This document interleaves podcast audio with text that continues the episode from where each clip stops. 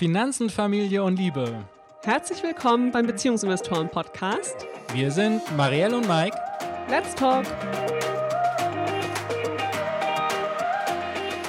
Herzlich willkommen zu einer neuen Folge hier im Beziehungsinvestoren Podcast. Diese Woche geht es um Herausforderungen jeglicher Art für eine gleichberechtigte Elternzeit.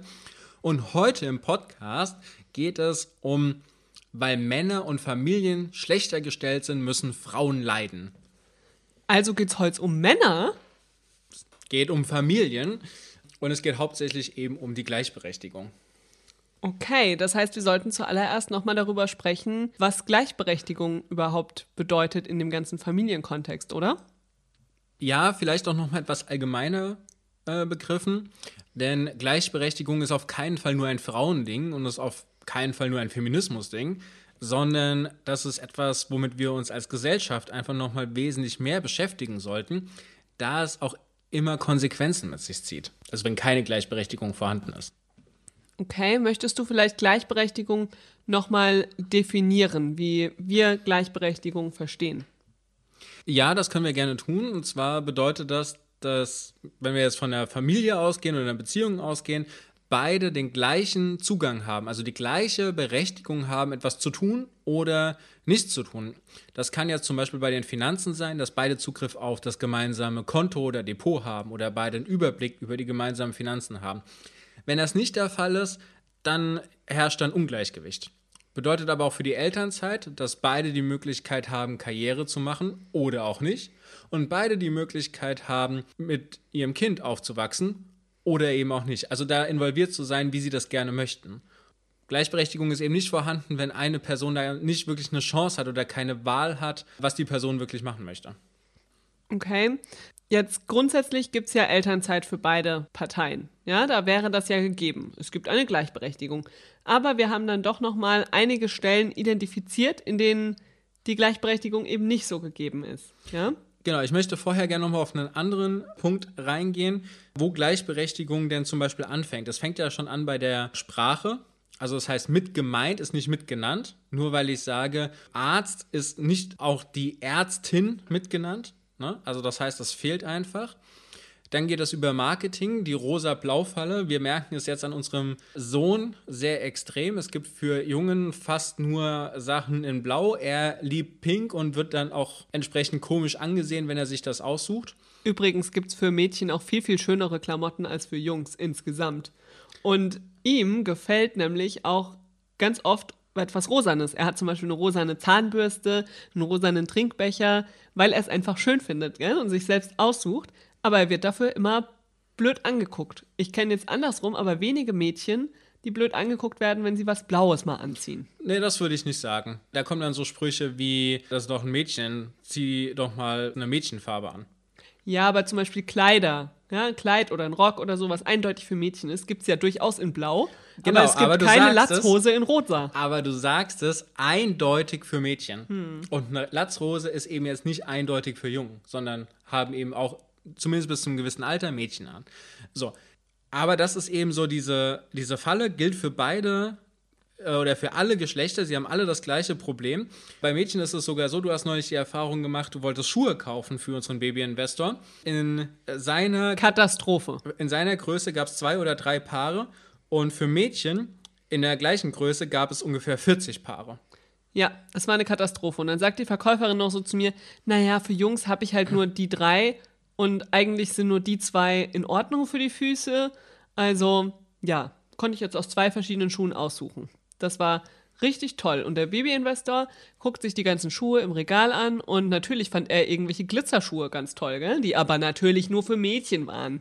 Ja, wo man dann auch von dem Verkaufspersonal ein schlechtes Gewissen gemacht bekommt, ja, das können sie ihm doch nicht anziehen. So, aber dafür jetzt mal dieser kleine Exkurs. Wo ich eigentlich noch hin drauf wollte, ist, dass sich das Ganze auch in Gesetzestexten niederschreibt oder dort findet.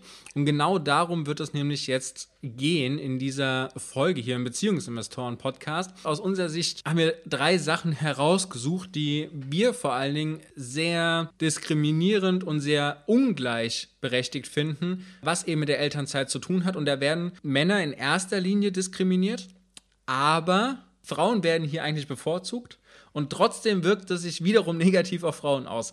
Und das ist natürlich echt scheiße, weil beide verlieren. Das musst du erklären, Mike. Also, fangen wir doch mal mit einem ganz konkreten Beispiel an. Ja? Wenn ich als Frau sage, ich bin schwanger und ich gehe damit zu meinem Arbeitgeber, egal wann, wenn ich gerade den Schwangerschaftstest gemacht habe oder auch im vierten oder fünften Monat. Ich kann mich entscheiden als Frau, wann ich das tue. Aber ab dem Moment, an dem ich es sage, habe ich Kündigungsschutz. Ja?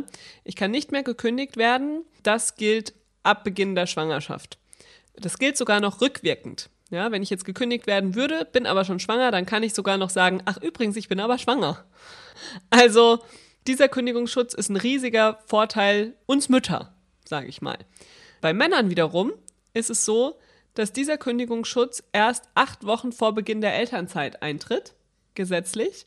Das heißt, als Mann kann es ziemlich unvorteilhaft sein, schon im dritten Monat zum Beispiel zu sagen zu seinem Arbeitgeber, dass man ähm, in Elternzeit gehen wollen wird, weil man dann eben keinen Kündigungsschutz hat und gegebenenfalls der Arbeitgeber noch sagen kann, oh, diese Person werde ich mal schnell noch los.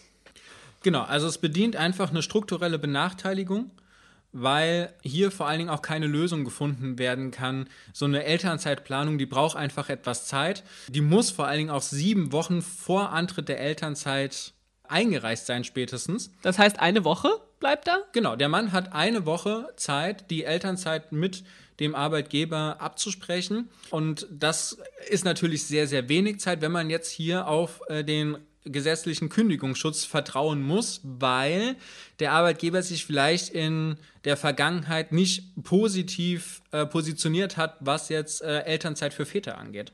Ja, das ist natürlich echt richtig blöd für die Väter, aber irgendwie auch für die Mütter, gell? Weil die natürlich dadurch auch einen ganz anderen Druck haben, weil Elternzeitplanung ist ja einfach eine Sache, die beide angeht und nicht nur die Frau.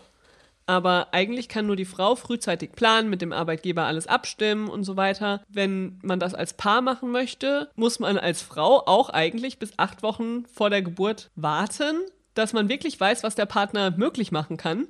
Und ich meine, acht Wochen vor der Geburt hat man echt andere Sorgen, als noch zu hoffen, dass der Papa auch Elternzeit bekommt. Naja, du sagst jetzt acht Wochen vor der Geburt. Das ist ja aber nur der Fall, wenn der Vater auch quasi zur Geburt die Elternzeit einreichen möchte. Möchte er jetzt zum Beispiel erst ab dem siebten Lebensmonat Elternzeit einreichen, dann beginnen die acht Wochen ja auch erst vor diesem siebten Lebensmonat. Das ist etwas, was echt äh, schwierig ist, weil es, wie du gerade schon gesagt hast, die familiäre Planung sehr, sehr in Bedrängnis führt. Und für Männer ist es einfach auch keine schöne Sache. Ich meine, wir hatten jetzt die Elternzeit-Challenge und da ist es auch so, dass, dass wir immer nur sagen können, ob du es jetzt schon vor den acht Wochen ansprichst, das hängt sehr davon ab, was du gerade für ein Verhältnis zu deinem Arbeitgeber hast. Was hast du für ein Verhältnis zu die dir vorgesetzte Person? Wie schätzt du das ein? Wie familienfreundlich ist das Unternehmen? Und nur dann können wir sagen, okay, wenn du sagst, das passt alles, dann versuch's halt mal vorsichtig anzusprechen. Wenn du sagst, das passt alles nicht, dann musst du warten, bis diese acht Wochen da sind. Und das ist natürlich schon etwas, ja, das ist schon echt schwierig. Ja, es ist auch einfach ein unnötiger Druck für Eltern, ja, werdende Eltern.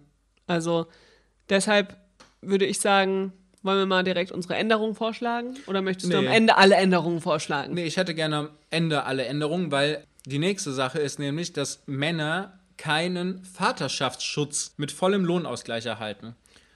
Also, um das auch nochmal zu verbildlichen, du als werdende Mutter hast einen Mutterschutz. Der beginnt wie viele Wochen vor der Geburt? Ich glaube sechs Wochen vor der Geburt und dann auf jeden Fall acht Wochen nach der Geburt. Die sechs Wochen vor der Geburt kann ich als Frau auch sagen, nehme ich nicht. Ja, das ist mein Musst Recht. du aber aktiv machen. Genau, ich muss aktiv sagen, dass ich es nicht nehmen will. Und die acht Wochen nach der Geburt, da kann ich nichts tun. Ja? Da kann ich zumindest nicht auf offiziellem Wege wieder arbeiten gehen, weil einfach der Gesetzgeber da sagt, die Mutter ist zu schützen, das Wochenbett ist wichtig und es ist eine Erholungsphase da. Und das sollte eben mindestens diese acht Wochen sein, der sogenannte Mutterschutz. Aber Väter, die haben das Kind ja nicht auf die Welt gebracht, gell? Deshalb brauchen sie offensichtlich auch keinen Schutz. Genau, Väter haben das nicht. Väter können nur in Anführungsstrichen Elternzeit beantragen und können auch nur Elterngeld für diese Zeit beantragen. So, Mike, und Mutterschaftsgeld, was man während dem Mutterschutz bekommt, gleicht tatsächlich ja den gesamten Lohn aus in der Regel. Da wird ein Teil von der Krankenkasse übernommen und der restliche Teil wird vom Arbeitgeber in der Regel aufgestockt. Da gibt es auch Ausnahmen natürlich, aber das ist jetzt mal die Regel für die meisten. Und warum sagst du, ist das so unfair? Warum sollte denn ein Vater, obwohl er das Kind nicht auf die Welt gebracht hat, mhm. ja, also er ist ja nicht im Wochenbett, warum sollte denn ein Vater auch Vaterschutz bekommen? Naja, weil, also wie du ja gerade schon gesagt hast, ist es einmal für die Mutter wichtig, dass das Wochenbett wirklich ein Wochenbett ist.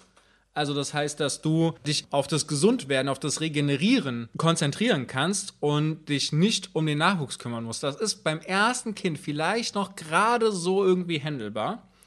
Ab dem zweiten Kind, also wenn ein älteres Kind zu Hause schon rumspringt, wird es unmöglich, diese acht Wochen einfach im Bett zu liegen. Darum geht es ja eigentlich. Deswegen heißt es Wochenbett, Wochenbett und nicht Wochengymnastik und Wochenbespaßung, sondern es ist das Wochenbett. Da ist der Vater, also der, der zweite Elternteil, in der Verantwortung, diese ganzen anderen Sachen wie Haushalt, Kind betreuen und so weiter eben zu übernehmen. Windeln einkaufen.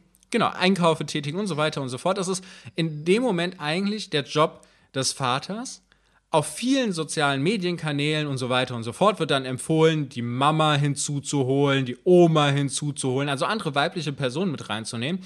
Das ist völliger Schwachsinn, sondern hier würde es wirklich helfen, den Vater mit in den Vaterschutz reinzuschicken. Wir haben auch noch einen anderen Namen dazu später mehr. Dann braucht man da keine weitere Person, ne, sondern dann kriegt die Familie das hin.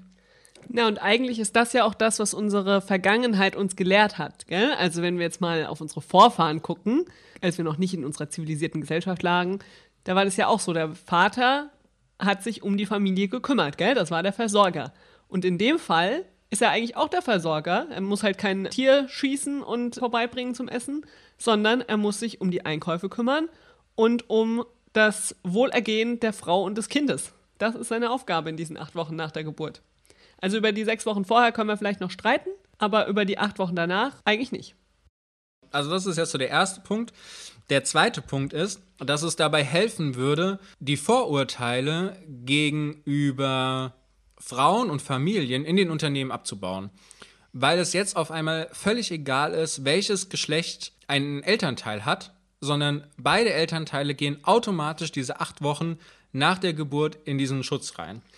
Also du meinst, dass ein Arbeitgeber nicht mehr überlegt, hm, eine Frau Mitte 30, stelle ich die noch ein, die könnte ja ein Kind bekommen, sondern dass das egal ist, weil der Mann kann ja dann genauso in den Vaterschutz gehen, beziehungsweise wird genauso in den Vaterschutz gehen? Genau. Mhm. Also es bleibt keine andere Möglichkeit mehr übrig, als dass das Unternehmen sich familienfreundlicher aufstellt, weil ein Unternehmen kann sich auch einfach nicht erlauben, die Spanne von 25 bis 45 Jahren nicht mehr zu beschäftigen oder zu diskriminieren. Das ist zu viel und das ist eine zu produktive Altersspanne, als dass hier tatsächlich die Möglichkeit wäre, dann noch zu sagen, nee, auf Mütter und Väter verzichten wir komplett oder auf diese Altersspanne äh, Männer und Frauen verzichten wir komplett, das geht nicht mehr. Und das heißt, es würde definitiv ein Umdenken hervorbringen und das würde wiederum sowohl der Gesellschaft als auch dem Unternehmen als auch dann natürlich der Einheit der Familie sehr zugutekommen. Das finde ich einen sehr, sehr wichtigen Punkt weil ich finde, das ist nicht nur ein Umdenken in den Unternehmen, was es dann irgendwie bringt. Ich glaube, es wird auch ganz vielen Frauen helfen, tatsächlich loszulassen, ja, weil dadurch, dass man als Frau einfach das Kind die ganze Zeit im Bauch hatte und dann danach die acht Wochen so eng mit dem Baby zusammenhängt, wenn da der Vater mehr präsent wäre, wäre es vielleicht auch schon viel einfacher für viele Frauen, dem Vater zu vertrauen, ja. Er hat dann genauso die Zeit, das Kind kennenzulernen, viele Aufgaben zu übernehmen. Und dann ist es vielleicht auch nach den acht Wochen viel einfacher für die Frau, einfach mal sich helfen zu lassen vom Mann, beziehungsweise dass es natürlich ist, dass er genauso seine Aufgaben hat, genauso gut mit dem Kind umgehen kann. Und das würde wiederum auch den weiblichen Karrieren und dem weiblichen, ja, man selbst sein und nicht nur noch Mama sein, sehr gut tun. Genau, Selbstwert, Selbstverwirklichung und so weiter. Ne? So, und jetzt haben wir noch einen dritten Punkt, was ja auch noch gesetzlich festgelegt ist. Und zwar ist es so, dass Männer in der Elternzeit keinen Ausgleich der Rentenpunkte bekommen, sondern hier auf die Gnade der Frau angewiesen sind. Ja, also was meinst du mit der Gnade? Es ist so, dass relativ kurz nach der Geburt, ja, habe ich einen Brief bekommen, in dem steht drin, herzlichen Glückwunsch, Kind ist da. Sie bekommen jetzt für die nächsten drei Jahre, nee, zwei Jahre, glaube ich, weil ich erstmal nur zwei Jahre Elternzeit eingereicht habe, den durchschnittlichen Rentenpunkt, ja, den man halt so bekommt. Also ein Punkt, ne? Genau. damit sozusagen diese Betreuungszeit des Kindes mir nicht negativ angerechnet wird. Ja, auch wenn ich da raus bin aus dem Job oder nur in Teilzeit arbeite und eben nicht den Rentenpunkt selbst verdienen würde, sozusagen. Gleichzeitig steht in diesem Schreiben drin, dass ich diesen Rentenpunkt natürlich auch gerne an meinen Partner abtreten kann, wenn er denn die Gesamtsorge für das Kind übernimmt. Ja, wenn er die Betreuungszeit übernimmt. Aber was nicht geht, ist den Punkt zu teilen. Also ich kann nicht sagen, ich bleibe 50% zu Hause, er bleibt 50% zu Hause, also gebe ich ihm einen halben Rentenpunkt ab. Geht nicht. Ganz oder gar nicht. Und welche Frau gibt denn da bitte ihren gesamten Rentenpunkt ab? Es sei denn natürlich, sie geht weiter arbeiten. Naja, es ist ja nicht nur das, sondern angenommen, beide gehen tatsächlich, so wie wir es jetzt vorhaben, das gesamte Jahr in Elternzeit. Ne? Oder ich, ich gehe ja sogar drei Jahre in Elternzeit und bei dir ist da noch ein Fragezeichen. Gehen wir mal hypothetisch von dem Extremfall aus, beide gehen volle drei Jahre in Elternzeit, gehen während der Zeit nicht arbeiten und dann ist es so, dass für diese Zeit die Frau oder die Mutter diese drei Rentenpunkte bekommt. Ne? Drei Rentenpunkte. Maximal gäbe es ja sechs und du kriegst den Durchschnitt, das heißt, es gibt drei Rentenpunkte. Und der zweite Elternteil ist in diesem Moment völlig außen vor. Der kriegt nichts, gar nichts, niente. Das Einzige, wann er was kriegen würde, ist, wenn man verheiratet ist und sich scheiden lassen würde, weil dann werden alle Rentenpunkte ja wieder auf einen Haufen geworfen und durch zwei geteilt ja, wenn man keinen anderslautenden Ehevertrag hat. Aber also Rentenpunkte sollten jetzt irgendwie auch kein Grund für eine Scheidung irgendwann sein, gell? Nur, dass man die endlich mal aufteilen kann. Naja, vor allem, was ist das denn? Also ich meine, dann sind beide insgesamt, insgesamt ist die Familie sechs Jahre in Elternzeit und es gibt aber anstatt sechs Rentenpunkten nur drei Rentenpunkte. Also das heißt, selbst bei einer Scheidung ist es ja so, dass hier Familien benachteiligt werden, weil es ja dann für beide tatsächlich nur einen halben Rentenpunkt gibt, also deutlich unter dem Durchschnittswert. Das ist natürlich eine Sache, das kann nicht sein und es benachteiligt tatsächlich beide Elternteile. Ja, da geht die Gesellschaft oder die Politik eben davon aus, dass eine Person ausreichend ist gell, für die Kinderbetreuung zu Hause. Genau. Genau. Aber sieht auch keine Mechanismen vor, das Ganze irgendwie gleichberechtigt aufzuteilen. So. Ihr merkt schon, das sind drei Facetten, die jetzt Männer oder Väter, beziehungsweise den zweiten Elternteil, ganz klar benachteiligen, es aber auch sehr deutliche Auswirkungen für die Frau und die Familie insgesamt hat. Ja, auf jeden Fall. Also ich muss sagen, wenn ich so über diese Dinge nachdenke, das regt mich richtig auf. Das ist einfach total unfair. Daran muss sich was ändern.